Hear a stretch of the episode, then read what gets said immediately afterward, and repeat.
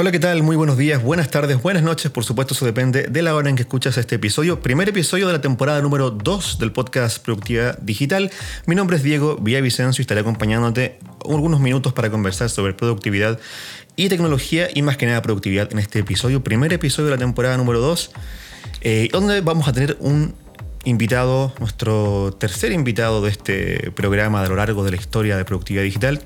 Él es Jair Amores, quien también es creador de un método de productividad, de un podcast de productividad y de un medio en general, un blog que se llama Efectividad, y quien eh, nos ha contactado y ha hecho un trabajo bien interesante. Yo estaba escuchando bastante su podcast.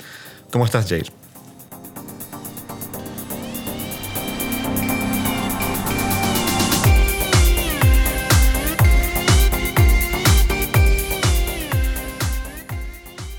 Muy bien, muchas gracias eh, por la oportunidad, es un privilegio. A mí yo descubrí también tu podcast y, me encanta, me encanta el enfoque que le das. Y además esto es un lujo, eh, poder conectarnos desde dos sitios distintos gracias a las aplicaciones también.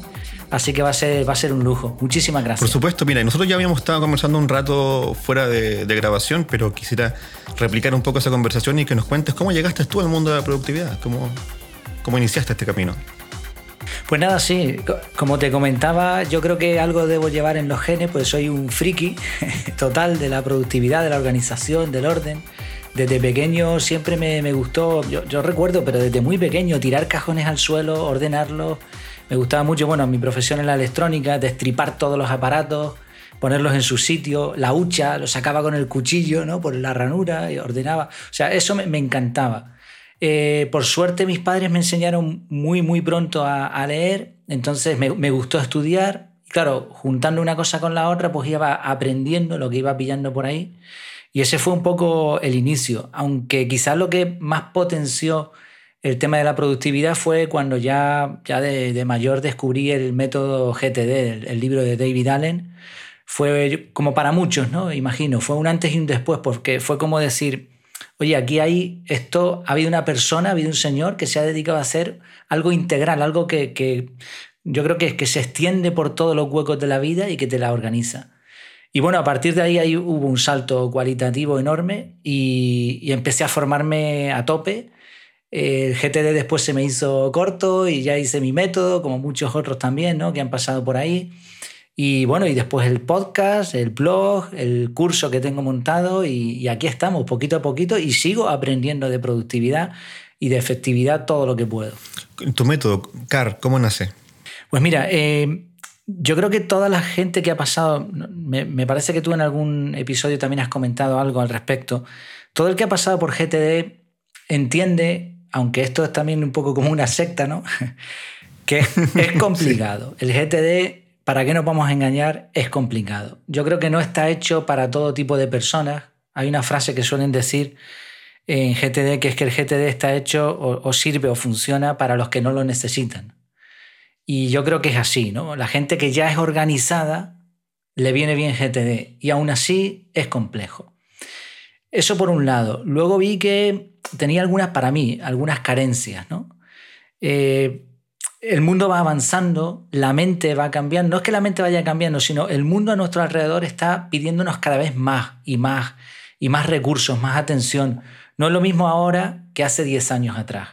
Y todo esto hace que necesitemos más uso de aplicaciones, eh, externalizar más funciones y sobre todo simplificar. Hoy en día lo complicado no funciona. La gente está cansada de tantas cosas, llega a casa destrozada del trabajo vete tú a explicarles GTD y historias. ¿no? Entonces, bueno, a mí me pasó un poco eso. Yo dije, bueno, esto se puede simplificar. Descubrí ZTD, no sé si tú lo conoces también. No. ZTD es la versión simplificada, entre comillas, de GTD. Yo la verdad es que tampoco la vi muy simplificada. Descubrí time blocking, vi que muchos autores americanos hablaban del time blocking, pero claro, time blocking es un, no es un método integral. Time blocking es, una forma de hacer algo, pero no, es como GTD que te, te, controla todo, ¿no? Entradas, salidas. Y bueno, y de ahí fui haciendo algunos cambios hasta que desarrollé el método basándome en algunas premisas. Una, y creo que esta es vital, hay que externalizar todo. Eso, vale, eso el GTD lo puede hacer perfectamente. Pero la segunda, y aquí hay una gran diferencia, es eliminar las listas de tareas. ¿Cómo se eliminan las listas de tareas? Pues con time blocking. O sea, el calendario pasa a ser una lista de tareas avanzada. Y si lo piensas, esto no es ninguna, ninguna tontería ni ninguna locura. En GTD existen listas con contextos. Existen listas... Que es un poco el corazón del concepto del GTD. Sí. Las listas contextuales. Pero lo metí ahí en el, en el calendario. Claro. claro, para meterlo en el calendario no te sirve time blocking. Entonces tenía que hacer un proceso. Entonces el método CAR tiene la C de capturar. En esto básicamente es parecido a GTD. Lo que pasa es que yo diferencio capturas propias, capturas externas y bueno, que, que esté todo bajo control. La segunda parte es analizar y aquí sí se simplifica muchísimo el método. Solamente hay tres opciones a la basura, si es algo que hay que tirar. Segundo lugar, archivar, si es algo que no se va a utilizar. Y tercero, agendar. Y ahora se agenda según contexto, se agenda, bueno, teniendo en cuenta diferentes factores, ¿no? Y luego la última parte, la R, que cierra el método, que es la R de revisar. En vez de una revisión semanal, eh, yo diferencio entre revisiones profundas, que son eh, por la noche o por la mañana, una vez al día, dos veces al día quizá, y revisiones rápidas, que es simplemente mirar el calendario e ir viendo las próximas acciones. Es mucho más, pero bueno, creo que lo he sintetizado ahí más o menos, ¿no? Lo que es el, método. Y oye, a mí me funciona y los alumnos que están pasando por el curso eh, funciona y, lo que me gusta, y creo que era uno de los objetivos también que me había marcado, es que sin tener un perfil demasiado experto, cualquier persona que se intente acercar a la productividad puede utilizar este método, aprenderlo en, muy poco tiempo, en una semana prácticamente entiendes el concepto y ponerse a trabajar. Y al igual que el GTD te cambia la vida, esto obviamente una persona que no, que no practica productividad y que de pronto empieza a hacer estas cositas, bueno, he recibido correos muy bonitos agradeciendo eh, haber descubierto esto y eso, eso te llena y te anima a seguir. Sí que lo interesante de todas estas metodologías es que tienen que cambiar tu forma de pensar. O sea, tienes que empezar a pensar en justamente lo que tú decías, externalizar, crear ese segundo cerebro, como lo ha dicho David Allen, eh, pero es de dejar todo en un sistema externo, ya, sean time blocking, como lo dices tú, o sean listas contextuales, eso ya es una forma diferente de cómo estamos acostumbrados, cómo estamos educados. Sí, Totalmente. Eh, y la gente no, no, se da cuenta muchas veces porque, bueno, hoy, hoy oía una comparación muy interesante. Es como una persona que va en el coche con su familia, ¿no? conduciendo, manejando. Claro, los niños atrás no se preocupan de cuándo hay que girar o de a dónde van a llegar, cuándo, cuánto tiempo van a tardar. ¿no? Los niños están ahí, ¿no? jugando, lo que sea. El padre no, o la madre es quien conduce y quien se preocupa de estas cosas. Pero nos pasa a veces en la vida que sin querer de pronto nos vamos escurriendo al lado del copiloto y pasamos a, tomar una función pasiva. Y de pronto ya no estamos tomando las decisiones nosotros y estamos llegando a sitios a donde no sabíamos que íbamos a ir, ¿no? Por desgracia, porque esto siempre es negativo. Y así le pasa a mucha gente, tú lo habrás visto, observas la, tus propios compañeros de trabajo, ¿no? Que, que están en, en, el mismo rango que tú, vecinos, familia, que van por la vida, pues eso, va otro manejando en automático, pero ellos no están tomando las decisiones. ¿Por qué? Porque hoy en día, si no tienes un método de productividad personal, si no tienes un método de organización, eh, ya vendrá otro y te organizará la vida. Ya vendrá otro y te dirá, un correo electrónico, haz esto, el móvil, haz esto, eh, tu familia, haz esto. ¿Por qué? Porque no tienen el control. Y claro, eso no les va a llevar nunca a, a un sitio al que ellos quieran. De hecho, una cosa importante que, también metí en el método, y es la primera parte, las primeras lecciones, es el tema de las prioridades. Eh, la gente sí tiene prioridades. Todo el mundo sabe. Por supuesto. Sí, y todo el mundo sabe lo que tiene que hacer y sabe qué es lo, a dónde quiere llegar, pero después no lo cumple. No lo cumple. Entonces, lo primero que yo hago en el método. Con las urgencias, ¿no? Claro, claro. Van surgiendo cosas y al final, eso, pues llega el día Está el cuadrante importante urgente, que seguro que lo conoces también, ¿no? La matriz de COVID. Sí, por supuesto. Claro, ¿qué pasa? Que la gente hace lo urgente e importante o lo urgente y lo no importante. Y eso les va llenando el día, su cabeza se va llenando de cosas y cuando llegan a la noche se dedican a qué? A lo no importante y no urgente. Videojuegos, tele... Bueno, de eso mismo estuve hablando en el episodio anterior de la última temporada. Sí, ¿no? Y claro, todo eso no, no hacen las cosas importantes. Las cosas más importantes son las no urgentes. ¿Por qué? Porque no controlan el tiempo. ¿no? Entonces esto es súper necesario. Y, y, por eso es, es, tan encomiable, ¿no? El podcast como el tuyo, eh, pues todos los frikis un poco de todo este tema que, que insistimos tanto, ¿no? Y a veces la gente nos mira un poco, ah, tú eso está un poco para allá, ¿no? Pero, pero no, no, es, yo lo he comprobado. Para mí mi vida es mucho mejor desde que aplico metodologías y desde que, que encuentro algo interesante y lo pongo en marcha, pues mejor. Y esto es un camino, es un camino que te lleva a la efectividad, a la efectividad personal. Por supuesto. Ahora, además, también se aplica mucho a la gente. Bueno, yo trabajo con muchas personas que no tienen jefe. O sea, la mayoría de la gente con la que yo trabajo somos todos nuestro propio jefe. Los músicos, los dueños de, de, bandas, los productores musicales, los productores audiovisuales, yo mismo como ingeniero de sonido. Todos nosotros no tenemos jefe. Cada uno trabaja freelance. Por lo tanto, si no tienes una metodología de este tipo, se te van las cosas completamente. Sí, es lo que le llaman ahora los entornos VUCA, ¿no? V-U-C-A. Eh, el trabajador del conocimiento se le llama. Esto, cuidado con esto, porque claro, es lo que tú dices. ¿Qué pasa? Que como eres tu propio jefe, tú te tienes que gestionar. Pero hay una línea muy fina que separa un entorno, mm, un entorno eso, que, se mueve, está en constante cambio, a un entorno eh, en el que estás totalmente desorganizado. De hecho, quizás esa es una de las cosas peores en las listas de tareas. Esa es una de las cosas que yo veía que ahí fallaba el método. Tienes que tener mucha, mucha disciplina, mucha fuerza de voluntad para saber priorizar las tareas importantes. Hay gente que se dedica a cosas como tú, ¿no? Que tienen libertad de horario, que hacen un poco y están todo el día trabajando, pero la pregunta es, ¿realmente las tareas que han hecho eran las mejores que podían hacer? Esto es complicado porque sí, tú vas tachando, vas tachando, vas tachando y te sientes súper ultra productivo. Pero te ha llevado eso a donde querías, que era la mejor forma de hacer las cosas. Es, es complejo, ¿no? Y, vivimos en un mundo que eso, que cada vez está requiriendo más que nos pongamos las pilas con esto de la, de la efectividad personal.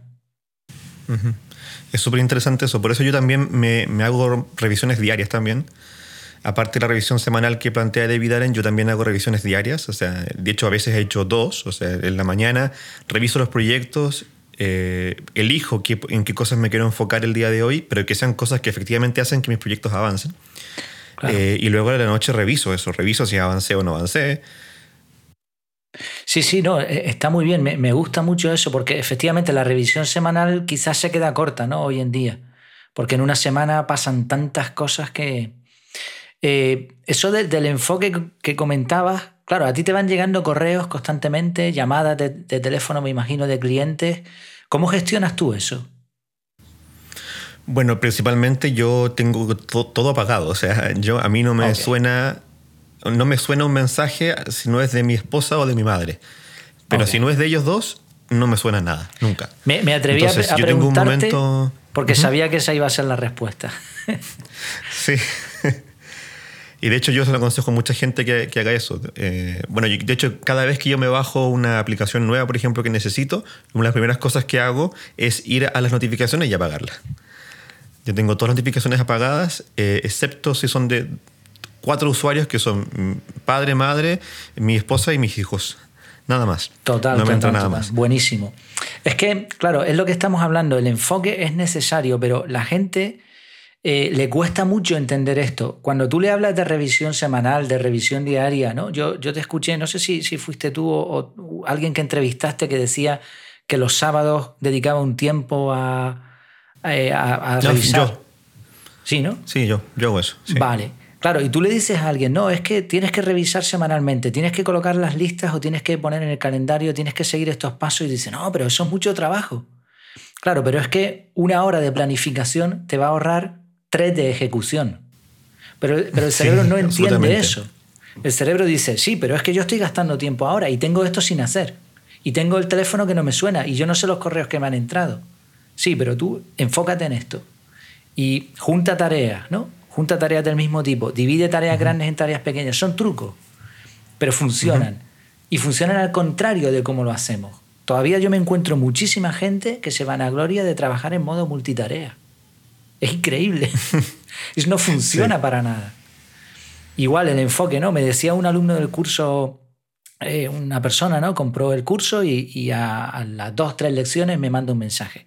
Y me dice, mira, eh, quiero hacerte una pregunta porque no sé si esto va a ser, o sea, me va a llevar más tiempo el método que lo que me va a beneficiar. Y me explica un poco un perfil que es un perfil típico. Una persona que trabaja en ventas, atención al cliente, que le están entrando correos, llamadas constantemente y que no puede parar. Entonces dice, claro, si yo durante el día no atiendo todas esas cosas, el trabajo se me va. Digo, vale, ok, muy bien. Media hora de trabajo enfocado, media hora de análisis. 25 minutos de análisis. ¿sí? Descansa 5 minutos, vuelve a repetir el ciclo. Parece, dices, bueno, ¿y eso funciona? Sí, porque media hora hoy en día de enfoque, como tú decías, eso es oro puro. Oro puro. Yo creo que hoy en día pocos trabajadores dedican media hora en su jornada, estoy diciendo, de trabajo profundo. Que si le suena el WhatsApp, que si le llama por teléfono, que si se pone a mirar las redes sociales. No aguanta ni media hora, ¿no? Tú ves las personas atención al público en, una clínica, los policías en la calle, aquí, ¿no? Aquí en Canarias, yo los veo con el móvil. ni media hora de atención. Claro, lo que se puede conseguir con media hora de atención diaria es brutal. Y si encima añadimos en una jornada varios bloques de estos, eh, la diferencia se nota. Y cuando una persona hace esto es capaz de llevar un podcast de tener un blog, de llevar un negocio paralelo, de atender a sus jefes, a sus clientes. Entonces, 100% recomendable. Sí, por supuesto. Lo que pasa es que a mí me llama la atención cuando los smartphones empezaron a existir. Eh, por ahí por el 2005 empezó los, los, BlackBerry, ¿cierto? Y se vendían como la herramienta de trabajo perfecta porque eras capaz de revisar el correo y tu calendario en tu bolsillo. En 2007 aparece el iPhone como el siguiente paso y ya casi me, da la sensación que nadie se acuerda, ahora en 2020, bueno, esto, este programa sale en 2021, eh, que los smartphones nacieron para trabajar, no para distraerse con redes sociales. Entonces, por eso yo trato de que, por ejemplo, en nuestra pantalla de inicio del móvil no tengamos redes sociales, incluso el WhatsApp, por ejemplo, yo lo tengo ahí, pero ni siquiera me aparece el globito cuando alguien me manda un mensaje. Estamos yo destino un tiempo eh, yo destino un tiempo para meterme al WhatsApp, revisar y gestionar. Y evidentemente de ese WhatsApp de trabajo hay muchas cosas que se terminan transformando en próximas acciones. Pero por eso hay un momento, que realmente es media hora, en la que me meto al WhatsApp a gestionarlo, revisarlo y sería. Pero, y ahí ya no me voy a meter más hasta el día siguiente. Efectivamente. Y, y eso, este tipo de cosas también, que son cosas muy sencillas, ¿no? Mira, yo te voy a enseñar mi móvil eh, ahora mismo, ¿eh? Esta es mi pantalla del WhatsApp. O sea, aquí no, hay, no hay nada. Está archivado todo. Y los estados silenciados. y si me voy a correos electrónicos, bueno, ahora mismo tengo, me parece, un correo electrónico. No sé, no sé si se ve ahora. Bueno, no, ahí no se ve. Ahí no se ve en la pantalla, ¿no? Pero bueno, el, WhatsApp yo creo que es una, muestra. Eh, notificaciones desactivadas, efectivamente. Y si pudiese quitarme el WhatsApp de encima, te digo una cosa, me lo quitaba. Sí, yo también, estoy en las mismas. Sí. El problema es que es tremendamente útil y lo tiene tanta gente, pero es como tú dices, me, ha llamado la atención mucho el dato, ¿no? 2017 el, smartphone, ¿no? 2007, 2007 el primer iPhone. 2007, el iPhone, ¿no? El, primer teléfono de estos, pues con tantas cosas avanzado, ¿no? Y efectivamente era un remedio y, y sin embargo lo hemos convertido en un arma, una cosa con tanto potencial que se pueden hacer tantas cosas y es una fuga constante de, enfoque y de tiempo. Desde luego está claro que, hay, que, hay que tener mucho cuidado con, la tecnología, pero por otro lado se puede utilizar muy bien. y por otra parte, me... No, disculpa, dime. No, notificaciones igual, yo recomiendo totalmente quitarlas todas. Yo tengo quitadas todas excepto la llamada de teléfono. Y eh, durante muchas horas en el día, modo no molestar. Modo no molestar, modo avión. Modo no molestar, modo avión. Y, sabes una cosa, bueno, lo habrás notado seguro tú también. Cuando trabajas así, la gente de tu alrededor que te conoce empieza a adaptarse a tu método. te dejan de llamar tanto, te dejan de, llamar, de mandar tantos mensajes porque saben que tú lo gestionas de esa manera. Y eso es un lujo, ¿no? Pasar un día enfocado, no tiene que ser trabajando, a lo mejor puede ser jugando o paseando en una caminata con los amigos, con la familia. Sí, a mí me pasó que cuando justamente un, colega con el que trabajo mucho escuchó el podcast en, un punto en el que yo decía, recomendaba justamente hacer esto, tener las notificaciones apagadas y gestionarlo en horarios repentinos. Y después él me escribió para decirme que no se lo creía, porque él cada vez que se contactaba conmigo yo le respondía, o sea, él, él tenía la sensación de que alguien que hacía eso no respondía. En cambio, se sorprendía porque él trabaja conmigo hace años y siempre está en contacto conmigo. Y nunca se hubiese imaginado que yo no tenía las notificaciones apagadas. Qué pasada.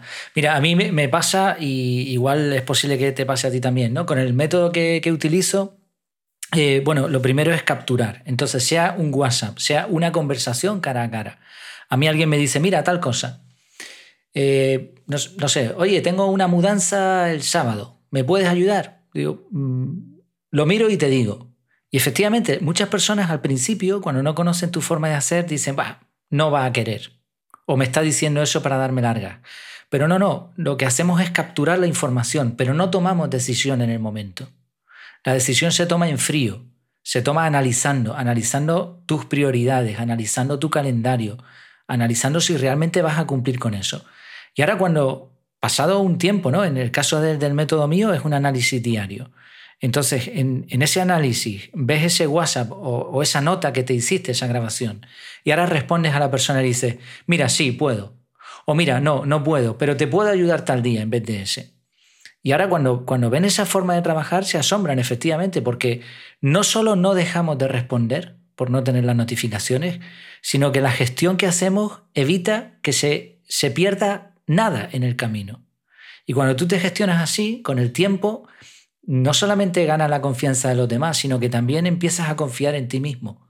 Y, empiezas a... Sí, por supuesto. Es una bola, ¿no? Es una bola, creo yo, que se, va, se va haciendo cada vez más grande y eso, confías en el sistema, confías en ti, en tu, en tu palabra. Totalmente recomendable este tipo de cosas.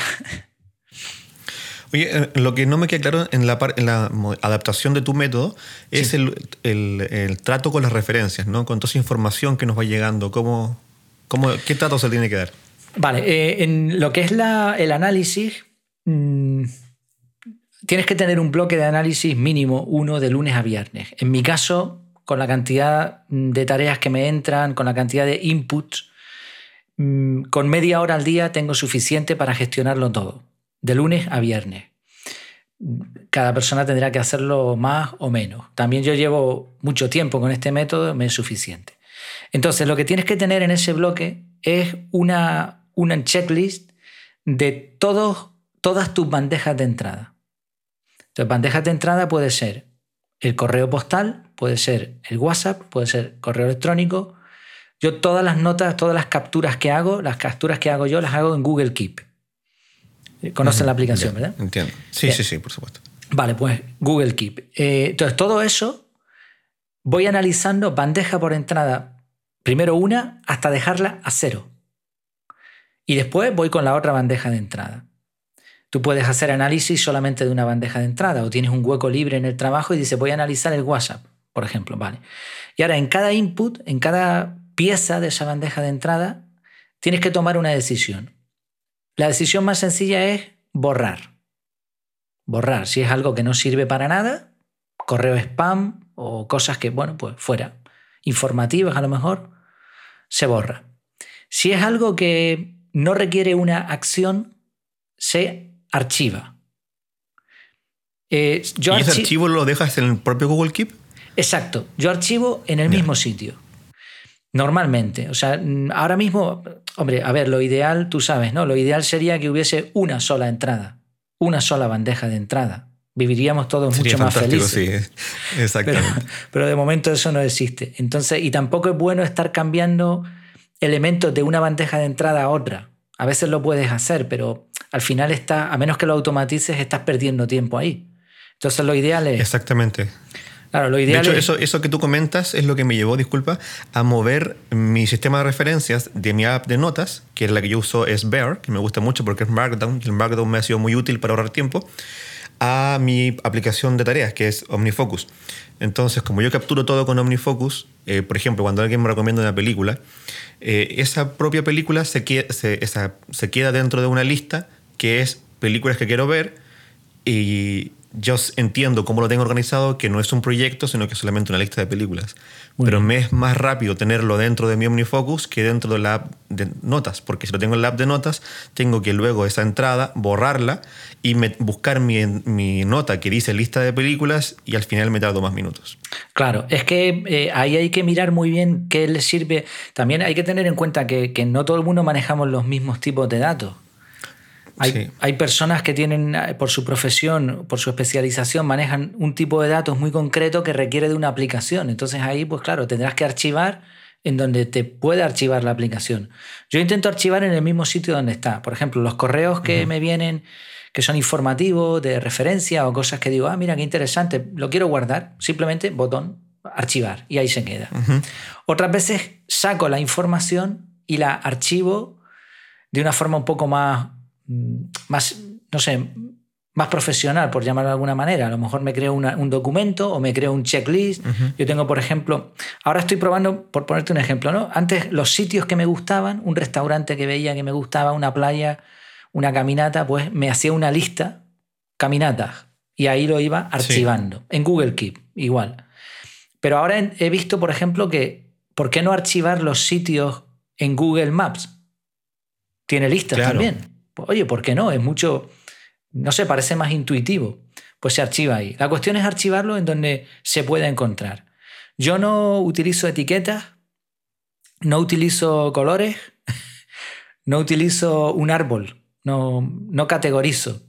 ¿Por qué? Porque entiendo que hoy en día las herramientas que tenemos nos permiten encontrar lo que queramos. O sea, tú ahora mismo con, con Siri o con, con, el asistente de voz de cualquier aparato o deslizando la pantalla en tu iPad.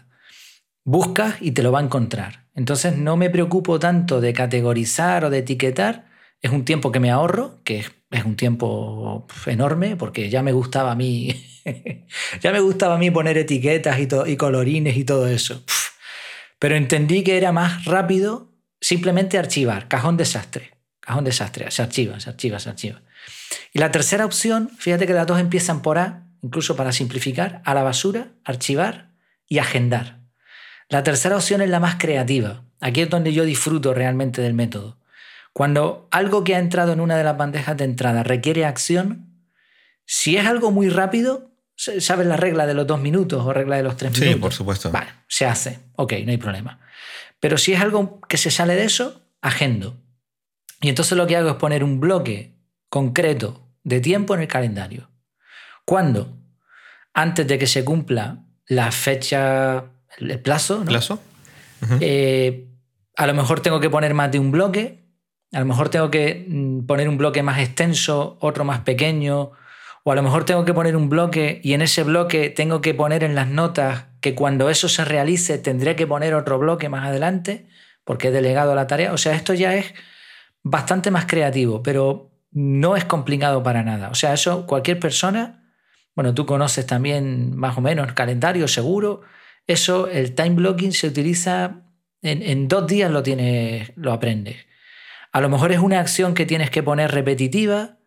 Tú decides cuándo lo vas a meter, en qué momento va a ser lo mejor y ahora la información de referencia, si puede ser, en el mismo bloque del calendario. Si puede ser. Si no. ¿Y esa información que te va llegando, pero que no, que sí, para mantener archivada, por ejemplo, yo soy muy aficionado al café y guardo catálogos de café para saber cuáles me han gustado y mantengo todo eso anotado para después ir a comprar el mismo grano, probar otro distinto. ¿Esa información cómo la gestionas? Bueno, eh, sería simplemente un archivo. Un archivo podría ser una carpeta en tu ordenador con, con esa, esa, documentación. Me imagino que serán catálogos en PDF, pues los guardas en tu ordenador, sincronizado con la nube, obviamente, ¿no? Para que no lo pierdas y, lo, y, tengas accesible. Pero ahora imagínate que tú eres eh, un fanático del café y ahora tú dices, no, no, pero es que para mí eh, comprar café cada cierto tiempo es imprescindible. y me gusta, y me gusta estar al tanto. Vale, pues entonces ahí lo suyo sería agendarlo. O sea, la regla del time blocking es que si no está en el calendario, no existe. De hecho, el problema de las prioridades en la vida es que tenemos muchas prioridades, pero como no las, no las metemos en un sitio que nos diga que eso hay que hacerlo, no las llevamos a cabo. Entonces, en tu caso, café, ¿vale? Pues una vez, ¿cuánto consumes en café? X, en una semana se me gasta. Bueno, pues un día en la semana en la que tú puedas ir a comprar café, que tú sabes que ese horario lo tienes libre, pack, un bloque de tiempo en el calendario, comprar café. Y ahora ahí metes la referencia de Google Drive con los PDF que tienes eh, archivados. Y ya está. Entonces en ese momento tú simplemente vas a ver ese bloque y vas a decir, bueno, pues voy a ir a comprar café y para eso tengo mi material de referencia y archivado. Y ya está. O sea, lo estoy diciendo sobre la marcha. Seguro que, que si tú te pones a lo mejor dices, bueno, pues mejor así. Esto es muy creativo, es muy creativo. Y una vez que le coges el truco, lo disfrutas un montón porque estás ¿cómo decirlo? Estás creando, estás creando, diseñando tu vida. Y lo estás viendo ahí. Sí, sí, sí, sí. ¿Sabes? O sea, yo mi calendario... De hecho, no sé, si, te ha pasado, pero yo más de, dos veces al menos he reiniciado por completo las aplicaciones y he empezado todo de cero. Uf, que cuesta trabajo, me dos imagino. Veces. Es muy divertido porque te permite repriorizar. Por ejemplo, yo la primera vez que yo, como te contaba, bueno, eso te lo contaba antes de, que empezáramos a grabar, yo empecé en todo esto con Todoist. Eh, de hecho, cometí el error que cometen muchas personas de conocer primero las aplicaciones y luego los métodos. Entonces empecé a, ver, y en verdad el, el, problema que tienen los software, que es lo que muchas personas que son anti-software sostienen, es que el software en sus herramientas trae implícito un método. Cuando un software te ofrece poner fecha o te ofrece poner prioridades, ya ahí mismo te está diciendo te está diciendo cómo pensar las acciones. Todoist, por ejemplo, tiene, recoge cosas de varios métodos. Eh, Things es, también recoge cosas de otras metodologías. Things es bastante GTD, pero también en otras cosas no, eh, etcétera, etcétera. Entonces, por eso yo, yo, creo que antes de meterse en cualquier aplicación es bueno tener primero tu metodología. Eh, y bueno, yo estuve tres años trabajando con Todoist sin saber y después me metí con el tema de, de, solamente saber de GTD y, leer y leer blogs de otras personas y todo eso. Y, y me pasó eso de, de, ir generando un método, después de darme cuenta que no servía, borrarlo todo, iniciar de nuevo, crear proyectos y después darme cuenta que ese proyecto que había que antes en verdad no era tan importante. Entonces es un ejercicio muy interesante para repriorizar las cosas. Sí, totalmente.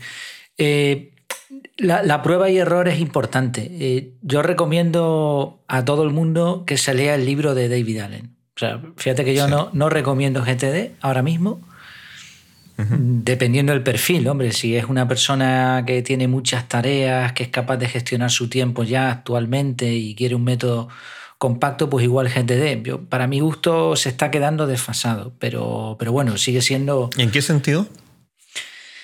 Se está quedando desfasado no tanto en lo que es el, el, core, ¿no? el núcleo ¿El concepto? del concepto. El concepto sigue siendo válido. Sí, por eso recomiendo a todo el mundo que lea el libro. No tanto en el concepto, sino quizá en su aplicación. Me parece que GTD debería mm, aprovechar más el software. Sí, absolutamente, sí. Me parece que se debería simplificar y me parece que se debería acercar más a la gente. O sea, mm, yo leo, leo muchos blogs y bueno, y de hecho me estoy desuscribiendo a algunos porque esto no, no, quiero que suene ataque ni nada de eso, pero es que me, bueno, ya conozco bastante de GTD, entonces claro, llega un momento que me aburre, porque es siempre lo mismo, porque ya no hay más. O sea, es verdad que llegas al tema de perspectivas, no, siempre se puede aprender un poco más, pero al fin y al cabo GTD es un sistema cerrado. Y veo que el enfoque que le dan es muy negativo. O sea, tú lees un artículo ¿no? de GTD y normalmente te dice, hemos observado que esto no se hace bien. La forma correcta de hacerlo es esta. Sí, entiendo, sí. Los famosos puristas del GTD, ¿no? Claro, y, eh, es una pena porque, por ejemplo, si la gente solamente, solamente capturara y, organizara en listas de tareas con contextos solamente esas dos cosas, incluso con una de ellas, si no lo hacían antes, obviamente, mejorarían su vida. Pues ¿por qué, no lo, ¿por qué no lo enseñamos así? ¿Por qué tiene que ser? No, no, no, esto no es GTD. Esto es GTD y, esto no. Y, o sea, me, me, parece que se están quedando desfasados en su, sobre todo en su enseñanza o en su aplicación. Creo que la gente necesita algo más no sé, más, más benigno, ¿no? más amable, con más margen de maniobra. Sí, yo, yo, siento eso que también parte de la responsabilidad de eso, que yo también lo he visto, estoy absolutamente de acuerdo contigo, tiene que ver con las empresas terceras partes que enseñan GTD, más que con la David Allen Company en sí. Puede ser, puede ser, es posible. También ellos se mueven en un entorno empresarial, de alto standing, ¿no? Son formaciones que cuestan mucho dinero y que quizá a lo mejor también a su estrategia de negocio es enfocarse justo a esas personas, ¿no? A esa tribu. Pero claro, hay Yo escucho el podcast de David Allen y, y, él no suena rígido para nada. Él, él es bastante flexible, entrevista gente que, que, ha aplicado el método de distintas maneras. Mucha gente del mundo del, del arte también, que justamente tenían una forma no productiva de, de hacer su trabajo y se volcaron a la productividad gracias al, método. Eh, sin embargo, las terceras partes, como te digo, eh, empresas del mundo hispano que se dedican a, enseñar, son las que son más rígidas y te dicen, no, esto no es GTD, no lo puedes hacer así, esto no lo puedes tener en tu calendario, así. es como... Sí. Eh, que, se, que se equivocan un poco ahí. Todos los que entramos en este mundo deberíamos ser conscientes de que la gente no tiene por qué ver las cosas como las vemos nosotros. Por supuesto. Sino simplemente ayudar en el camino a aquel que quiere mejorar. Entonces, tú quieres mejorar, vale, pues yo te puedo ayudar en esto. Y a veces ni siquiera hay que decir nada. Muchas veces con nuestro ejemplo, los que ya hemos aplicado ciertas técnicas, pues los demás van a ver y entonces van a preguntar y así es muy fácil enseñar, pero imponer no, no llega a ningún sitio. Y vale, es verdad que hay aplicaciones extraordinarias, es verdad que hay metodologías muy buenas, GTD evidentemente es extraordinaria también, ¿no? Pero hay, hay gente extremadamente productiva que funciona con una lista de tres tareas diarias. No sé si conoces ese método, seguro que sí, ¿no? Sí, yo, yo, yo lo, lo, introduzco dentro de mi sistema, eso. Perfecto. pero, pero, incluso el, el, hecho de, por ejemplo, para los puristas del GTD, el hecho de escoger tareas al día sería anti-GTD, ¿no? Porque en GTD solamente estaría yo manejándome con mis contextos y nada más. Pero resulta que si yo solo me muevo con mis contextos y nada más, de repente no hago nada. O sea, eh, tengo que plantearme ciertos objetivos para autopresionarme también. Claro, mira, ahora mismo también estamos viviendo una época muy compleja a nivel emocional, ¿no? las personas están manejando una situación con la que probablemente no, no, se habían, no se habían visto nunca, ¿no? Así. Y eso es complicado. Y fíjate, tenemos mucho más tiempo que antes, por lo menos esa, esa es la realidad en muchos sitios, ¿no? Pues estás confinado en casa o no te puedes ver con gente como antes. Y sin embargo la sensación, pues yo lo he preguntado a bastantes personas, la sensación, y, yo también la tengo, es que el tiempo no te da. ¿Por qué? Porque, porque ahora mismo no estamos funcionando bien. Entonces creo eso, que hay que, hay que buscar eh, amabilidad, hay que buscar que esto sea un, un, acompañamiento a tu recorrido. Es necesario y, la gente lo tiene que ver así, todo lo que se aprenda de esto es bueno, pero no hay que imponer nada. Ah, yo ya he tenido la oportunidad de dar algunas formaciones y, en el curso pues hay, ahora mismo habrá como setenta y pico alumnos inscritos, ¿no? Y eso que son gente que ya ha contratado una formación o ya ha comprado el curso. Y aún así eh, tienen muchas barreras, porque llevan tanto tiempo haciendo las cosas de una manera o porque creen que no pueden cambiar, pero quieren hacerlo. Entonces hay que facilitarlo al máximo. Por eso me gusta tanto el enfoque que tú le estás dando a, tus contenidos. Las aplicaciones en eso nos van a ayudar un montón. Un montón. Yo esta semana estaba descubriendo atajos con el asistente de voz. Oye, pues buenísimo. Y, eso es tiempo, que las aplicaciones hagan por nosotros todo. Sí, que pierdes privacidad, vale. sí, pero... ¿Y, ¿Y qué vas a hacer? La pierdes por otros sitios también, ¿no? Si no quieres perder privacidad, métete en una caverna y aún así hay satélites que pasan y te, y te vigilan. Entonces aprovechemos eso ¿no? con, con prudencia, pero es, es, algo esencial ahora mismo aprender, mezclar las dos cosas, ¿no? técnicas de productividad y aplicaciones o tecnologías que nos ayuden en ese camino. Y ahí estamos, yo sigo aprendiendo también ¿eh? todos los días.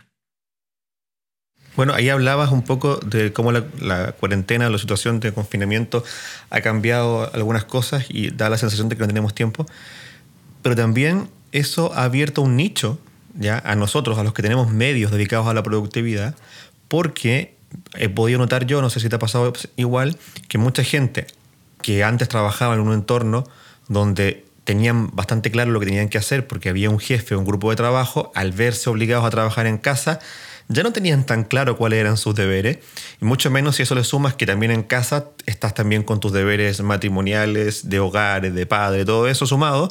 Entonces todo lo que antes era más sencillo, porque estaban en una oficina, en un ambiente controlado, se les empezó a complicar y empezaron a buscar y empezamos a tener, en los que tenemos medios dedicados, mayor público, ¿no? mayor audiencia buscando este tipo de contenido, porque se empezaron a dar cuenta que en verdad no sabían organizarse, sino que tenían alguien que hacía ese trabajo por, por ellos, que muchas veces era un jefe. Efectivamente. Estaba mirando hoy la eh, Google Trends para ver un poco, bueno, busqué por la palabra productividad y, había un pico, eh, bueno, en este año, todos los años, es curioso, eh, en agosto, ¿no? los meses vacacionales, por lo menos aquí en España, bajaba. Claro, a nadie le interesa productividad cuando estás de vacaciones. es un error. La productividad se aplica siempre y mucho más para tener tiempo libre. Pero bueno, en agosto de estos meses bajaba. Pero este año como que se ha mantenido un poco más, ¿no? Que la gente está buscando bastante información sobre eso. Claro, y, pero no solo, no solo lo que tú comentas, sino más allá de que te pongan las tareas, que te, que te las imponga un jefe, esto es una forma muy mm, poco proactiva de manejarte. Mm, decía Steve Jobs, ¿no? Que si tú no luchas por tus sueños, pues trabajarás por los sueños de otros. El hecho de que tú tengas tu jefe y que tú tengas tu empresa, eso no quiere decir nada. Tu jefe es un cliente. Tus compañeros de trabajo son también clientes. Tu familia es un cliente. Cuando uno decide dar un servicio, a partir de ahí tiene que considerar que el jefe es uno yo decido si voy a trabajar o no voy a trabajar. Nadie me pone una pistola en la cabeza todas las mañanas para ir. Yo puedo un día decir, no voy. No voy. Y ya está, me despedirán, sí, a lo mejor sí, pero no voy, ¿no? Las decisiones son mías. El jefe siempre tengo que ser yo. Y mi jefe, mi empresa, los clientes son, todos son clientes. Y para trabajar para ellos, yo me tengo que organizar. Hace poco daba una charla en una lanzadera de empleo de Madrid y ahí había un grupo de mujeres que estaban buscando trabajo.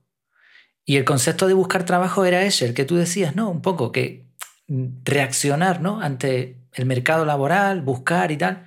Mira, tú te vas ahora mismo a cualquier empresa del mundo, a cualquiera, hablas con el responsable y le demuestras que le vas a hacer ganar dinero y te contrata. ¿O no? te contrata. Y yo también, si a mí alguien me viene y me dice, mira que si trabajo para ti vas a ganar tanto más al año, ven rápido. Entonces, es una forma distinta de ver las cosas. Uno tiene que trabajar bajo la responsabilidad. El jefe soy yo. Y ahora yo me voy a organizar para hacer lo mejor posible mi trabajo. A lo mejor no va a ser exactamente lo que tú querías, pero si el resultado es bueno, todos contentos. Como tú dices, antes el jefe nos decía, uno cumplía, presentismo, te sentabas en una silla, hacías tu trabajo, listo. Pero ahora no. Ahora uno se tiene que buscar, como dicen, ¿no? Por aquí, se tiene que buscar las castañas. Bueno, has tocado un tema súper interesante, que es el que la productividad no es para el trabajo, es para la vida completa. Eh, y eso yo lo, he señalado en varios episodios y siempre que converso, pero me gustaría que ahora diéramos hincapié en eso, ¿no? en la productividad, cuando uno se dedica a, hacer eh, difusión de estas temáticas, muchas personas prejuzgan de que somos personas que se dedican al área de los negocios y nada más. En mi caso, nada más lejos. Yo me dedico a áreas completamente creativas del mundo del arte. Entonces mucha gente no, asocia productividad con ingeniero comercial o cosas así.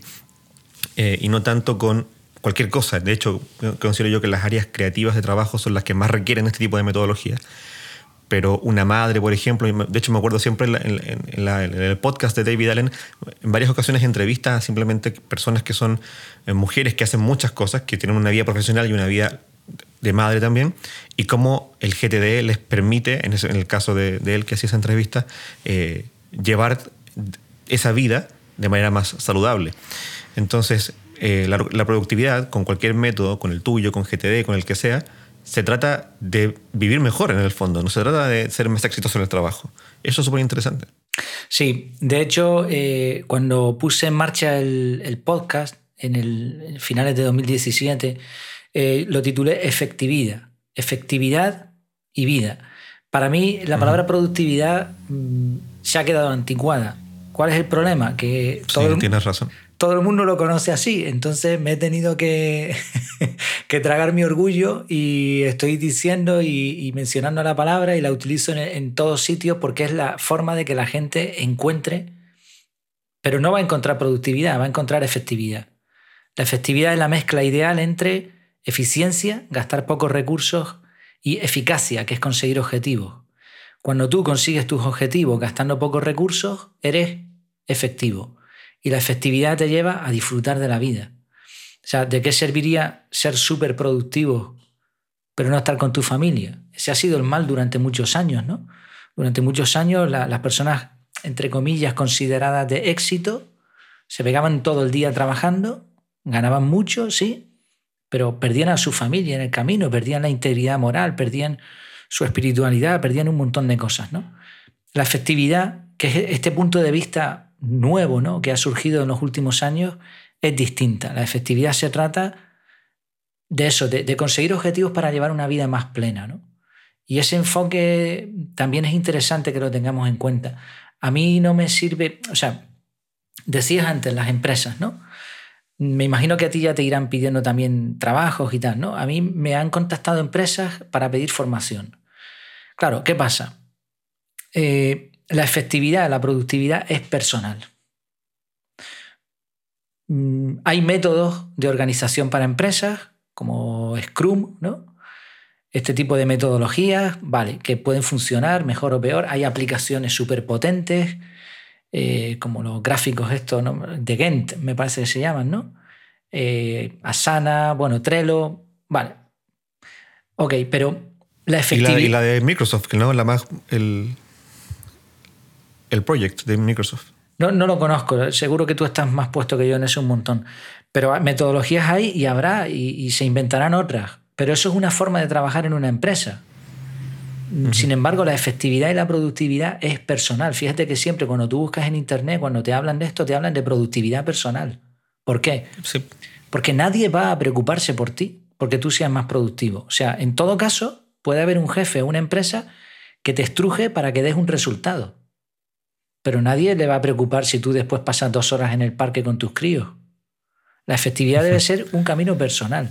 Entonces, cuando uno va a formar a una empresa, se tiene que quedar este, este, punto muy claro. Yo no voy a dar una formación a una empresa, yo te voy a formar a tus empleados. Y tus empleados, cuando encuentren esto y cuando vean que eso les viene bien, van a ser más productivos, más efectivos, y eso te va a beneficiar a ti, pero sobre todo les va a beneficiar a ellos es, distinto, o sea, no nos ponemos de parte de los resultados, sino del núcleo. Y cuando se consigue eso, cuando se cambia la filosofía, entonces vienen los resultados. Hay que cambiar ese orden, ¿no? Creo yo, no sé, no sé cómo lo verás tú. Sí. Bueno, hay dos cosas súper interesantes. Lo primero era que, eh, no sé si escuchaste el primer episodio del podcast, del podcast Productividad Digital, que es donde yo intenté hacer una introducción a lo que es la productividad. Y eh, eh, intento redefinir, porque claro, cuando uno habla de productividad pasa esto de pensar en el trabajo y de pensar también en el dinero, ¿no? La gente piensa, este tipo es productivo, ergo gana más dinero. Eh, y lo que nosotros venimos planteando en productividad es que la productividad es tener el control justamente de, lo que tú tienes que hacer, lo que deberías estar haciendo, lo que, a dónde quieres llegar, por supuesto, y que no se te escapen las cosas. Y por otra parte, el vivir bien, ese es el objetivo final de la productividad. Pero también ese, ese cambio de concepto viene acompañado un poco del libro Getting Things Done, porque antes de eso, que este libro se lanzó el año 2000 o el año 99, por ahí, eh, el, mundialmente el concepto de productividad estaba asociado a, a, dinero y a trabajo. En cambio, después de eso empezaron a surgir, a surgir también otros autores y otros eh, libros, pero todos ya enfocados en productividad, es el control de las distintas áreas de responsabilidad con el fin de que la persona viva bien, no con el fin de que tenga más dinero. Claro, Eh, hay incluso algunos conceptos más o menos modernos. A ver, todo esto es cíclico. Al final, si te vas a los libros más antiguos, muchas cosas están ahí ya escritas, ¿no? Pero parece que va por ciclos y como tú dices, hemos pasado de una era industrial en la que todo iba en, cadenas de montaje y, era puramente datos. O sea, al final lo que importaba era el número, a, una, a la era del conocimiento, le llaman, y la era de la abundancia. Mm, a mí me hace gracia cuando eh, escucho a algunas personas quejarse de su situación. Yo tengo 42 años ahora mismo, tampoco que sea muy mayor, ¿no? No soy un abuelo, pero, pero he vivido lo suficiente y tengo suficiente contexto, porque conozco gente de otros países también, lo suficiente como para saber que ahora mismo, aquí, sobre todo en España, vivimos muy bien, pero muy bien. O sea, mm, nuestro estilo de vida es superior al de nuestros abuelos con mucho, con mucho, incluido países en donde a lo mejor no hay, la, industria no ha, no ha, avanzado tanto. Aún así, será mil veces mejor que nuestros abuelos, que nuestros bisabuelos. Ellos vivieron bastante peor. Entonces, mezclando todo esto, ¿qué ocurre? Que ya no es necesario trabajar tanto. O sea, realmente ni, ni nuestro cerebro ni nuestras capacidades están preparadas para el trabajo que se nos está exigiendo durante 8, 10, 12 horas, ni estamos preparados para eso, ni es necesario. Escuchaba un caso, ¿no? un dilema que se planteaba de un, chaval que había encontrado una, una fórmula en una especie de hoja de Excel y el trabajo que, antes hacía en su jornada lo hacía un programa prácticamente solo, eh, el programa lo hacía en un rato y él dedicaba, no sé si era media hora. Eso éticamente, ¿cómo está? O sea, si su jefe se entera de que él está haciendo eso, ¿qué ocurriría? ¿Le mandaría, despediría a siete trabajadores y haría que esta persona ocupase el cargo de los ocho? Porque está haciendo en una hora lo que debería hacer en ocho. ¿Se le premiaría? Bueno, yo creo que si este mundo sobrevive muchos años, ¿no? Eh, lo suyo es que vayamos avanzando en esta línea. Es decir, no hace falta trabajar tantas horas, no hace falta tanto esfuerzo, porque para eso el ser humano ha inventado las máquinas, ha inventado los algoritmos, ha inventado los asistentes. Todo eso, oye, si no sirve para yo vivir mejor, si todas las técnicas de productividad que se han encontrado no me sirven para trabajar menos, entonces apaga y vámonos. ¿No? Entonces, por eso este, este, camino debería llevarnos a eso. Tenemos abundancia, tenemos conocimiento en cantidad. O sea, ahora mismo cualquier persona se mete en Internet y tiene ahí lo que quiera. Muchas veces desorganizado, pero está ahí. El conocimiento está ahí. Y casi siempre gratuito. Realmente no pagamos por la información, pagamos porque alguien nos lo explique o pagamos porque esté organizado, pero la información está ahí. Entonces, ponerte a aprender y que eso te lleve a disfrutar más de la vida. Sí.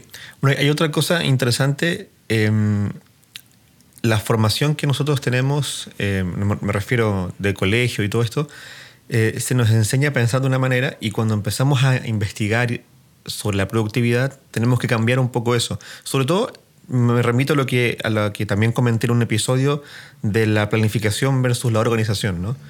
Eh, incluso me parece tuve una discusión una vez, una conversación eh, con una persona que es ingeniero de gestión industrial, donde el concepto de, planificación y proyecto que les enseñaron a ellos era muy diferente como lo manejamos nosotros en las metodologías de productividad, por ejemplo. Entonces, eh, todavía todo, por ejemplo, para mí, como lo veo yo, el, todo el tema de la carta Gantt, por ejemplo, es algo que está obsoleto. O sea, yo plantear un proyecto con fechas límites inamovibles me parece que no tiene mucho sentido actualmente. Sí, eh, yo leí hace poco, no, entiendo tanto como tú de eso, yo tampoco tuve, yo no hice carrera, hice lo que aquí en España se conoce como FP. Y, bueno, y todo lo que he aprendido en este campo ha sido a base de, pensar, a base de, estudiar, de leer libros, hacer algún curso. Lo de Gantt no lo conozco, lo he, visto, pero no, no, lo conozco bien. Pero creo que hay, la filosofía Scrum, por ejemplo, mejora bastante eso porque no va con fechas límite, bueno, tiene una dinámica, justo lo que tú estás diciendo. Pero es que es verdad, o sea, en la universidad, en el, en el colegio, en el instituto, nos enseñan, aparte de los métodos de enseñanza, que son pésimos, o sea, eso es así, los métodos de enseñanza son lo contrario a lo que el intelecto humano requiere, pero más allá de eso, y más no, allá... No es a pensar, no es a analizar. Claro, es a memorizar, ¿no? Y, premio, castigo, recompensa, como en la cárcel. Eso, o sea, lo haces bien, premio. Lo haces mal, castigo. Pero la vida no funciona así, ¿no? Copias está mal. ¿Cuándo copiar ha estado mal? en la vida hay que copiar, todo lo copiamos. Estar sentado tantas horas, un profesor hablando, los otros escuchando. Bueno, hay muchas cosas que están mal, ¿no? Pero aparte es que eh, es tan lento el aprendizaje en este tipo de formación clásica que cuando tú empiezas una carrera, mm, para cuando la termines, lo que estudiaste en el primer año ya no sirve. Sobre todo en ciertas materias. Yo entiendo que... Ciertas áreas. Sí, sí. Eh, yo entiendo que, que, hay cosas como la medicina o como otro tipo de arquitectura, ¿no? Cosas que son muy serias, que requieren, que estamos tratando con vidas. Tiene que haber una. Tiene que estar encapsulado, ¿no? Tiene que haber gente que diga esto se puede, esto no se puede, colegiados, eso lo respeto, ¿no? Pero en muchos otros sitios eh, realmente mm, casi aprendes más trabajando directamente que con lo que te enseñan. Y quizá la carencia es la que tú mencionas, no lo sé. Quizá la carencia es que se dedican solamente a impartir una materia, pero no te enseñan la aplicación, no te enseñan a organizarte, no te enseñan a que la multitarea no es efectiva, no te enseñan técnicas de productividad, no te enseñan nada de eso. Entonces, claro, sales al mundo y te te metes el guantazo, ¿no? Te ves con la realidad ahí de que lo que sabías no era tanto y al final la empresa a lo mejor te va a pedir, te contrata porque, a ver, estudiar una carrera no lo hace todo el mundo. Aprobar exámenes no lo hace todo el mundo. Evidentemente eso tiene que tener un mérito. Entonces te contratan por eso, pero ahora te tienen que reformar. Y a veces incluso decir, no, no, ¿qué te han enseñado? No, no, no, no. Eso no, no, se hace así. Por eso las grandes tecnológicas están optando por formar ellos a sus trabajadores. O sea, tú, vas a Google y Google lo que hace es, ellos te imparten un curso gratis, ya lo pagarás después cuando te contratemos. Eso lo están haciendo ya desde hace años. ¿Por qué? Porque no se fíen de la enseñanza tradicional. Que, que, no es, ojalá y la gente de hace muchos años tuviese esa enseñanza, ¿no? Nuestros padres, nuestros abuelos. Pero claro, quizás es insuficiente para el mundo en el que nos movemos hoy. Yo decidí no ir a la universidad conscientemente. ¿eh? O sea, a mí cuando, Uy, qué bueno. Sí, sí, sí. Cuando llegué a quinto de FP, eh, todos los profesores daban por sentado de que iba a ir a la universidad, pero bueno, por diferentes motivos. Yo ya trabajaba para aquel entonces. Y le dije, no, no, no, es que yo no, no voy a ir a la universidad. Incluso un profesor me cogió aparte y me dijo, pero es cuestión de dinero. Dice, yo te pago si hace falta. Porque siempre me gustó estudiar, ¿no? Otras cosas se me dan muy mal, pero eso sí, eso me gusta. Y decidí que no era mi camino. Y mira, y no me fue mal. Al final, para tener una familia, para, para ser feliz en la vida, realmente las cosas necesarias son pocas. Son muy pocas. Sí.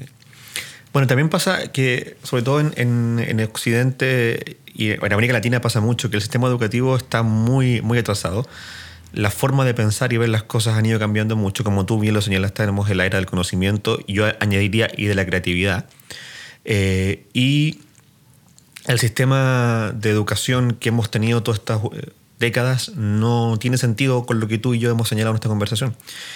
Y considero yo que es importante, más allá, por ejemplo, acá en Chile estamos en un momento político donde mucha gente pide reformas en la educación, pero las reformas en la educación que se piden generalmente son de dinero. No es de plantearse la educación de nuevo. Y yo pienso que lo que hay que hacer es plantearse la educación de nuevo. Lo que hay que es reflexionar un poco y pensar, a ver, ¿para qué vamos a educar en primer lugar? Y una vez que ese, debate se zanje, bueno, ¿cómo lo vamos a hacer?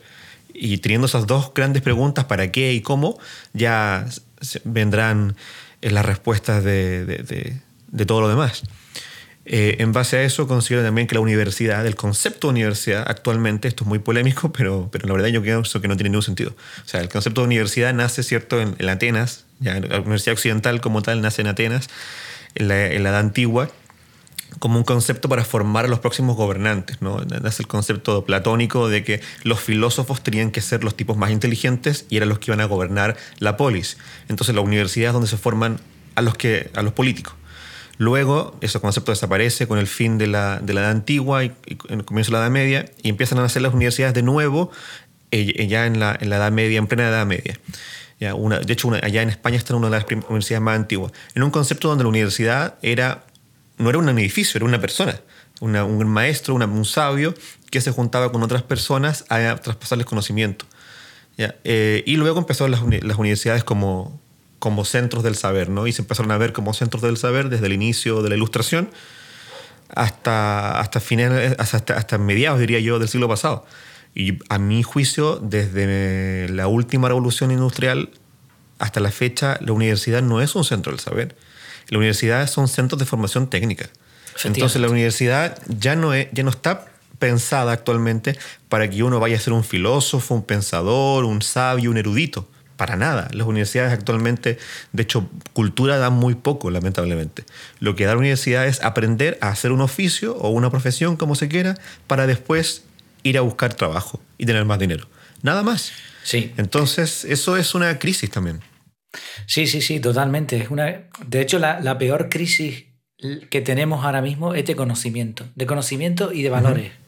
Eh, si alguien sí, quiere. Por supuesto. Yo, no, no, conocía todos esos detalles, la verdad que me, asombra. Manejas un montón, tienes, tienes memoria para la información. ¿eh? Enhorabuena. Eh, pero bueno, si alguien quiere que lo busque en internet, que busque método prusiano. Método prusiano. ¿Ya? Y se va a dar cuenta de que el modelo de educación, tanto de colegio como de universidad, es un modelo de hace muchos años que estaba pensado para formar eh, para formar personas para trabajar o para militares. O sea, eso, eh, sobre todo el colegio, ¿no? Entiendo que la universidad, como has explicado tú, pues es un concepto un poquito más elevado de conocimiento. Yo no entro en cuestiones políticas, yo no, ahí no, no entro, porque cada cual intentará buscar su solución y, me parece muy bien. Pero lo cierto es que hay, hay una enorme brecha ahora mismo entre la persona y sus intereses y los intereses de los estados y de los, gobiernos independientemente del factor político. Es decir, el Estado busca una cosa y las personas buscan otra. Y esto antes, antes no existía esta brecha, y menos bajo ciertos regímenes. Pero claro, a medida que el mundo se ha, se globalizado y tenemos conocimiento de cómo funcionan las cosas en todos sitios, ¿qué ocurre? Que la, la gente dice, oye, yo quiero ser como aquel. Y ahora esta brecha se va abriendo. Entonces se ha abierto tanto que ni siquiera algo tan aparentemente bueno como la universidad puede resultar lógico. Y esto puede parecer que nos alejemos un poco de, la productividad, pero estamos hablando de lo mismo. No, no, para nada. Estamos hablando de lo mismo. La gente que quiere, quiere sus intereses, quiere llevar una vida digna, quiere tener alimento suficiente, quiere tener una casa, una ropa, ¿no? Quiere pues poder gastar en lo que desee, etcétera. Quiere tener una serie de libertades y esas libertades, un camino es la productividad, pero no es el interés que te van a enseñar. Por eso yo no creo que, mm, que esto sea casual. ¿Tú te imaginas si a todo el mundo se le enseñase productividad personal, si a todo el mundo se le enseñase a ser creativo, a todo el mundo a la vez y todo el mundo aplicara todo eso? Quizá desde el punto de vista de los gobiernos, a lo mejor eso sería insostenible, no lo sé. Habría que imaginar, este es un tema para, para dialogar mucho, ¿no? Que ya digo, yo intento no entrar, yo no entro en política ni nada de eso, pero parece que los intereses de la educación son distintos a los intereses de una persona. Por eso hay ahora tanta gente como nosotros que han dicho, no, pero es que si hago esto me va a ir mejor que como me han dicho. Y por eso hablamos de productividad personal por eso hablamos de efectividad personal, organización personal. Así que bueno, yo creo que, son puntos interesantes para reflexionar y también que rompan un poco las barreras mentales mm, que alguien pueda tener para que diga, bueno, pues voy a probar, voy a probar a hacerlo de esta manera, de una manera distinta y seguramente mejor. Por supuesto, una última reflexión que quiero hacer al respecto antes de volver a, la temática central del episodio, que hemos conversado estas cosas súper interesantes. Tienes razón en, eso de, que los intereses de los sistemas educativos no son precisamente que, seamos más eh, productivos en el sentido de, más efectivos, como lo señalas tú, entendiendo la productividad como efectividad y como vivir mejor. Eso es muy cierto, ¿no? Los intereses muchas veces van más por el, por el control y por ese tipo de cosas. Em, y también darse cuenta que actualmente la mejor formación para una determinada cosa que queramos hacer, obviamente eso es totalmente personal, muchas veces no está en el camino que parece que hubiesen trazado. ¿no? Muchas veces el camino no es la universidad. Yo intento enseñarle eso a mi hijo, sobre todo a mi hijo grande, eh, que la universidad es un camino, no es necesariamente lo que hay que hacer. No es el único paso. En mi caso, por ejemplo, eh, yo estudié, entré a estudiar eh, tecnología en sonido porque en algún momento sentí que lo necesitaba por lo que me estoy dedicando, pero en realidad no aprendí nada en acá, en el instituto. Nada, o sea, no me sirvió absolutamente de nada. Lo único que aprendí fue a reparar un cable. O sea, la carrera no se orientaba a lo que yo quería realmente dedicarme, que es a lo que me estoy dedicando actualmente, que es el trabajo de producción, bueno, en realidad postproducción. Yo no, no soy productor musical y no me interesa hacerlo, sino que me, me dedico a la mezcla y el mastering, que es lo que me gusta realmente. Y eso es lo que yo... Mi sueño en la vida es llegar a, trabajar en el equipo de, de álbumes que sean muy buenos. Y, y siguiendo con nuestras metodologías, para eso me creo proyectos, me involucro en ellos y voy avanzando poco a poco hasta llegar a mis metas. Y finalmente he estudiado mucho por internet, he tenido la oportunidad de ir afuera un par de veces a estudiar y eso me, ha, hecho aprender la forma en que piensan los ingenieros que admiro y que considero que hacen un gran trabajo en sonido. Eh, y ahí está el conocimiento, no, no en un instituto acá en, acá en mi ciudad, para nada. Sí. Además hay otra cosa que, también tiene mucho que ver con la productividad, que es lo que los ingleses dicen thinking out the box. Eh, sí. Las mejores creaciones, a, ti se ve que te gusta también, ¿no? La parte creativa, te, trabajas en eso, porque me imagino que cuando tú remasterizas y todo eso, es todo creativo, ¿no? Y para eso, sí. claro, mm, creo que era Picasso, ¿no? El que decía, tienes que aprender las reglas de tal modo hasta tal punto que pueda romperla. Exacto, sí. O sea, no sé si era Picasso, pero sí. Sí, una cita así era, ¿no? Claro, uno habla de memoria, igual he dicho una burrada, pero algo así era, ¿no? Mm. La idea es, mm, para ser creativos hay que salirse de los esquemas. O sea, ni siquiera, por ejemplo, en, las metodologías que hemos comentado, GTD, CAR, esto lo pensó cualquiera, ¿no? O sea, lo, lo pensó uno. Se le ocurrió un día Empezó a afinar el sistema, después vas recibiendo feedback, vas mejorando, pero eso lo puede hacer cualquiera, lo puedes hacer tú, lo he hecho yo, lo, puede hacer el que sea. Entonces no siempre tenemos que recurrir a que nos lo, den todo hecho. Los conceptos hay que asimilarlos, las normas hay que, hay que tenerlas claras, tenemos que saber cuáles son los límites. ¿Para qué? Pues a lo mejor para romperlos. Si siempre se ha hecho así, ¿por qué no se puede hacer de esta manera? ¿Por qué no pruebo? A mí me gusta mucho cómo lo hace este, el autor de La semana laboral de cuatro horas, mm, no voy a acordar el nombre. No me acuerdo. Tim Ferris. Tim Ferris. ¿Ya? Vale, eh, él, él lo que hace es hackear su cuerpo. O sea, él utiliza el software, sobre todo este tipo de wearables, ¿no? de, relojes, de, sensores por todos sitios, lo va utilizando y va haciendo pruebas. Descubrí también ahora otro autor, Foster se llama, Creo que sí. Eh, tendría que buscarlo. Mark, Mark Forster, me parece que es. Bueno, también lo mismo. Él va probando todos los métodos que va viendo por ahí. Entonces, eso lo tenemos que hacer nosotros también. ¿Cuál es nuestra profesión? Esta. Bueno, pues la conocemos bien, probablemente. Vamos a hackearla, vamos a intentar buscar esto, lo otro. Y esa, oye, encontramos una pequeña mejora, pues fantástico. Una cosita que mejoremos, bien para nosotros. Y bien para nuestro tiempo, bien para nuestra felicidad. Entonces, pensar fuera de la, de la caja, ¿no? Es la traducción de la expresión esa que dijimos antes. Sí. Y eso puede hacer en un momento dado que haya una diferencia entre el resto y nosotros. Y también en este mundo, oye, no hay que olvidar que la competencia, eso sí, es brutal, ¿no? Hay mucha gente que sabe mucho de muchas cosas, entonces también uno tiene que intentar mantenerse al menos. Diferenciarse. Sí, y si puede diferenciarse, sí, sí. Totalmente. Oye, para volver a la, conversación de productividad en sí, ¿cómo sientes tú que las, eh, los software, la tecnología en sí, han cambiado la productividad?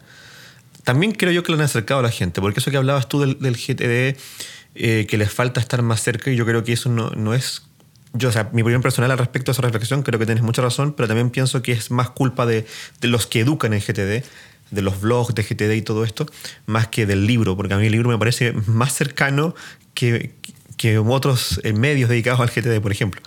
Eh, al menos la segunda edición. La segunda edición me parece que está. Bueno, yo tuve la, oportunidad de leerla en inglés y también creo que la traducción en español no le hace mucho juicio. Eso también es un punto. Interesante. la traducción es un poco más lejana que lo que dice David Allen en inglés, eh, que también eso es otro problema.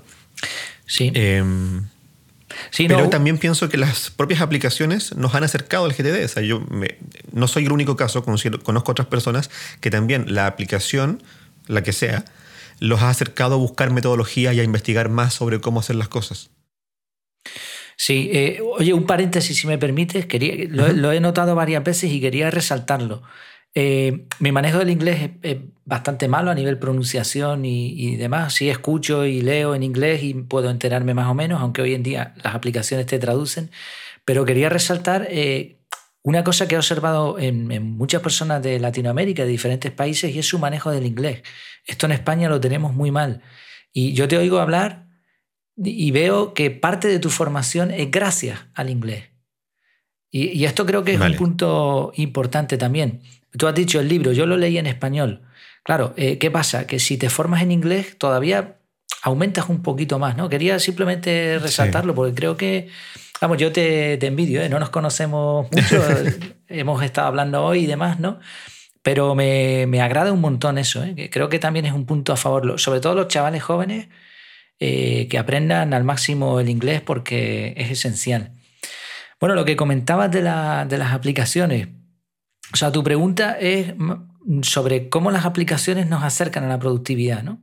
Sí, y también es cómo han cambiado un poco la forma de pensar las cosas. Sí, eh, yo creo que mm, van tan rápido que ni nos hemos enterado. O sea, no, no, no, nos hemos enterado de lo que tenemos entre manos. Decías tú antes 2007, ¿no? El, el primer iPhone. Claro. Estamos manejando inteligencia artificial, que es así, es inteligencia. Hay gente que dice, no, qué va, no.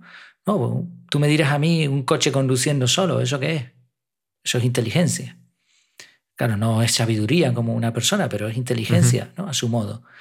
Estamos manejando Big Data, estamos manejando mm, Machine Learning, o sea, un algoritmo como el que utilizan millones y millones de personas todos los días, como es la búsqueda de Google, que lo que hace es utilizar una fórmula extremadamente compleja para localizar los mejores resultados, pero una fórmula que además va aprendiendo sobre sí misma, sobre tu comportamiento, sobre sus resultados. O sea, esto, esto que ya existe, ha ido tan rápido el software y la tecnología que no nos hemos enterado. O sea, el usuario medio Quizá no tú y yo, a lo mejor, ¿no? Quizá no tanto. Pero el usuario medio no ha aprovechado lo que tiene entre manos. Exactamente, exactamente. Y es una pena, es una pena porque se podrían hacer tantas cosas, se podrían aprovechar las aplicaciones de, de una manera... Quizá el problema no son tanto las aplicaciones en sí, sino las fugas que estamos teniendo. Leía un libro muy recomendable, se llama Enfócate de Cal Newport. Y él habla de la técnica del artesano para elegir herramientas. Él habla de la era del conocimiento y lo que dice es que tú tienes que decidir qué herramientas, qué software vas a utilizar. Y para eso tienes que ver cuáles son tus objetivos y tienes que ver qué herramienta te va a llevar a ese objetivo. Y la conclusión de él, en la que yo también he llegado, es que las herramientas que utilizamos no nos llevan a nuestros objetivos, nos están haciendo tontos. Así de claro. Entonces, si en vez de dedicar tanto tiempo a mirar el Instagram o a mirar los estados de fulanito, si eso lo aplicáramos a aprender algo de código o lo aplicáramos a utilizar de forma profesional algo tan simple como Excel, jolín, avanzaríamos mucho más. Claro, ¿qué pasa? Que todo es, conglomerado, ¿no? Eh, pues eso, llevamos unas vidas que a veces, y con todo el respeto del mundo, cada cual hace lo que puede, pero a veces da pena, ¿no? Porque dices, qué, desaprovechamiento. Todo el día ahí viendo memes, viendo... Oye, si eso te hace feliz, pues ya está fantástico. Yo no soy quien para meterme en eso, ¿no? Pero que, que hay un potencial tremendo ahí, sí. Es tanto el potencial que ya se, está, se están manejando ciertas cosas y no nos hemos enterado. Yo, mi, mi profesión es técnico en electrónica. Yo estudié cómo es una televisión, estudié cómo es una radio, estudié los esquemas, aprendía con un osciloscopio a medir en los puntos para saber cómo... Yo ahora no sé cómo funciona una tele. No lo sé, no tengo ni idea. No tengo ni idea cómo puede funcionar un coche inteligente, no tengo ni idea cómo, cómo funciona he instalado, he trabajado aquí para, Telefónica, para contratas, he instalado líneas de teléfono, circuitos, RDSI, ADSL. Ahora vamos por fibra óptica, que yo no la toqué. Yo no sé cómo funciona eso. Estamos viendo a nuestro alrededor un montón de cosas moviéndose y no nos estamos enterando. Y lo peor, no lo estamos aprovechando y encima muchas veces estas tecnologías se están utilizando para aprovecharse de nosotros. Entonces es el colmo, ¿no? El colmo en una era, pues eso, no sé, es una opinión, igual estoy siendo un poco duro, no lo sé.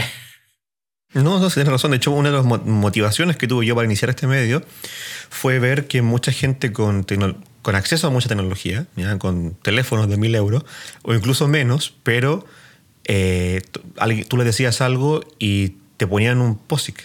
O sea, tenían el escritorio lleno de adhesivos y cositas. Yo decía, oye, pero si tienes un teléfono ahí que, te, que puedes tener una aplicación que te automatice las cosas y al menos guardarlas de una manera en que no las pierdas, porque andas con papelitos que después pierdes? O sea, y por ahí fue cuando empezó yo a, unir eh, lo de la productividad con la tecnología porque también he tenido esa discusión con, con otros medios dedicados a, a, enseñar GTD, donde el rechazo a la tecnología lo he visto mal. Lo he visto como que no acerca el GTD, porque al final siento yo, yo personalmente, aunque quizás muchos dirían que es una debilidad, pero yo no me siento capaz de ser productivo sin el software. O sea, yo no, yo no podría llevar el método en papel, en, una libreta. No podría, porque si no, no puedo apretar coma F y tener un buscador, no, no voy a ponerme a buscar yo en mis papeles. Coincidimos totalmente. Es que te estoy escuchando, estoy asintiendo porque oigo a gente que sabe mucho de productividad y en esto creo, en esto creo que no hay que ser amable. En esto creo que hay que ser firme. Que siguen recomendando a la gente que utilice notas en papel. Esto a mí me recuerda a cuando, bueno, me recuerda, ¿no? No, no viví en aquella época, pero quiero decir, me, me recuerda a esa situación. Cuando la gente utilizaba la piedra para escribir, escribían en piedra, tallaban en piedra. Y llegó uno y dijo, no, mira, aquí hay, esto es un rollo, un pergamino, fíjate, esto aquí se escribe con tinta y se puede borrar y se puede... Y dijo uno, ah, pues vale, ok, pero vinieron 40 y dijeron, no, no, que va, la piedra es mucho mejor. ¿Cómo vas a quitar tú la piedra? Después del rollo vino el códice, igual, pasó lo mismo. Y después del códice vino los libros y después vinieron las libretas y ahora ha venido lo digital. Lo digital ha venido es lo que hablábamos, fíjate, lo digital. Mira, la escritura en digital ya casi está obsoleta. O sea, ya estamos utilizando los asistentes de voz. Y todavía estamos discutiendo de si las notas en papel o en digital. Mm, por eso la efectividad, en eso sí que discrepo un poco con, esta filosofía de, otra, ¿no? Esa, esa, corriente que te habla de que la efectividad no está en los dispositivos. ¿no? Sí, sí, Sí, ¿por qué? Porque no es lo mismo tener notas en papel que tenerlas en digital. No es lo mismo. O sea, tú en una nota en papel, tú no puedes borrar, no puedes enviar, no puedes capturar una foto, no es lo mismo. Entonces, cuanto antes nos acostumbremos, a mí me da mucha lástima, por ejemplo, mis hijas, yo tengo dos hijas, y yo les veo a ellas cómo manejan los dispositivos, ellas les, hablan al dispositivo. Y el dispositivo, que no nos hemos ni enterado cómo, cómo lo ha conseguido, les responde. Y funciona. Y tú le dices, haz esto y funciona. Y en el colegio le enseñan a multiplicar y, vale, la, base hay que enseñarla. La base hay que enseñarla, eso estamos todos de acuerdo. Pero yo no he utilizado un papel y un boli para hacer cuentas desde hace años.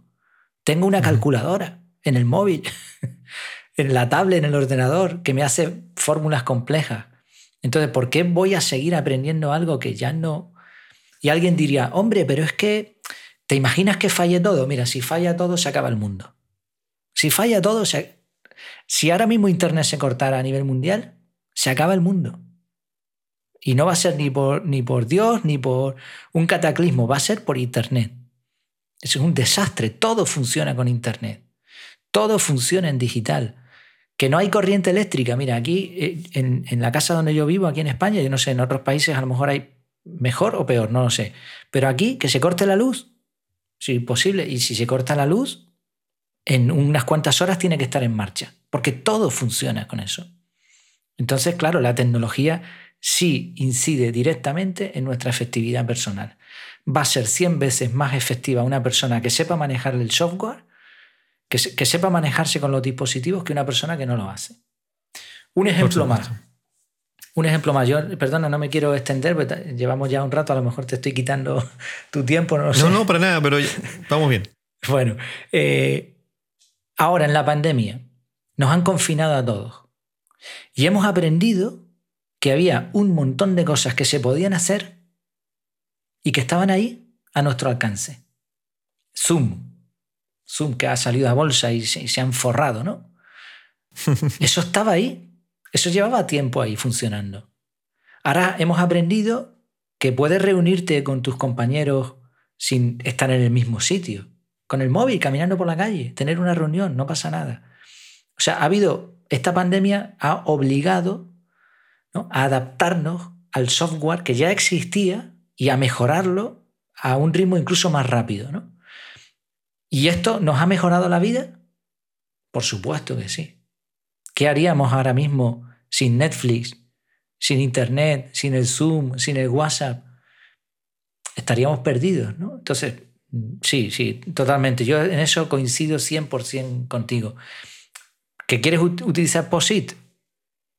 Bueno, eh, son decisiones personales, ¿no? Pero que es mucho más efectivo utilizar notas en digital. Totalmente. Esa es mi forma de pensar, por lo menos. Por supuesto. Bueno, eso también tiene que ver con lo que hemos conversado en el resto del episodio sobre la formación, sobre la educación. Justamente lo que tú decías es a veces un poco ridículo las, cosas que se nos enseñan. Tú así hablabas de la, de la matemática, pero también el, tema de escribir, ¿no? tanto de caligrafía y cosas así todavía en el colegio cuando deberían enseñarnos a, escribir en teclado bien. Sí. Ya para ir cerrando el episodio. Oye, perdona, eh, eh eh, una cosa que dijiste antes, que la mencionaste de pasada y también la dijiste en un episodio y me parece también muy interesante, de hecho, a raíz de escucharte, lo busqué y me encantó. Markdown, ¿no? O sea, eso es lo que nos tendrían que, enseñar.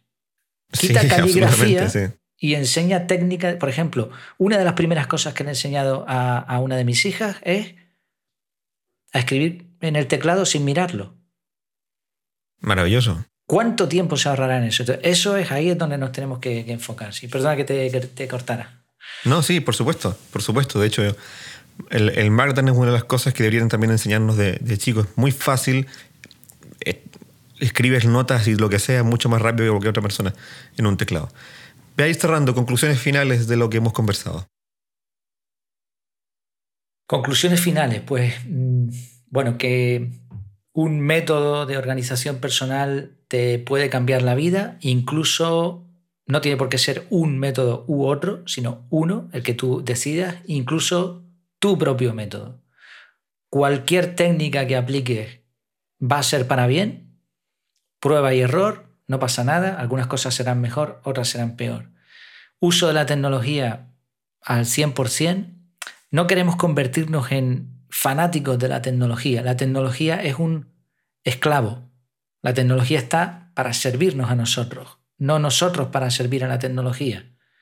No tenemos que ir detrás de toda aplicación que salga, ¿no? Pero sí tenemos que entender lo mínimo como para saber cuál es la mejor para mí. Y que, y que esto es un, es un campo bonito, es un campo que te hace disfrutar más de la vida, pero sobre todo, y en eso tiene que ser cada uno quien tome decisiones, es un campo personal. Nadie va a ir y se va a meter en tu cerebro o en tu casa para organizarte mejor. Te puede ayudar, pero tiene que ser cada uno el que decida conscientemente tomar este camino. Yo creo que para mí esas son algunas conclusiones o lo más importante a lo mejor. Perfecto. Por mi parte, recalcar el hecho de que la productividad no es hacer más, sino que es eh, vivir mejor. Creo que eso es algo que también resume la conversación que hemos tenido. Es una conversación muy rica que ha tenido también bastante filosofía. Pues igualmente, ¿eh? muchas gracias. Yo he disfrutado un montón. Eh, los que nos gusta este, este, tipo de temáticas, cuando nos ponemos a hablar de esto, no acabamos. Exacto. muchas gracias eh, por la oportunidad. Y por último, te pido que invites a la gente a, escuchar tu, podcast y a visitar tu método. Bueno, yo les dirigiría directamente a la página web, efectividad.es. El podcast, eh, claro, los que nos están escuchando, obviamente les gusta el tema del podcast, entonces, bueno, lo van a buscar igual por efectividad. Pero para mí el podcast es un escaparate de lo que está en la web. Eh, está bien escucharlo en el coche cuando haces ejercicio, pero después hay que aplicarlo y, a veces el, podcast tiene este, este, problema, ¿no? Que podemos escuchar mucho, mucho, mucho, mucho, pero después hay que aplicar eso. Entonces, que lo escuchen, lo, van a encontrar igual, efectividad. O si buscas productividad, también saldrá. Pero les invito sobre todo a la página web porque ahí van a ver todo. Ahí van a ver el podcast, van a ver el curso, van a ver eh, los artículos. Hay artículos que no están en el podcast porque no es posible transmitir toda la información en, audio. Así que ahí, esa es mi casa. Mi casa es efectividad.es. Tiene las puertas abiertas. Perfecto. Bueno, muchas gracias a todos los que nos han estado escuchando. Muchas gracias a ti, Yair, por estar. Sería maravilloso después, más adelante, tenerte de nuevo. Eh, ha sido una conversación muy agradable. Claro que sí. Muchas gracias a todos los que nos, han escuchado en esta segunda temporada que espero, tengo pensado que se tenga con varios invitados para tener conversaciones así libres, eh, muy agradables y amenas. Eh, muchas gracias y, como les digo siempre, ser productivos.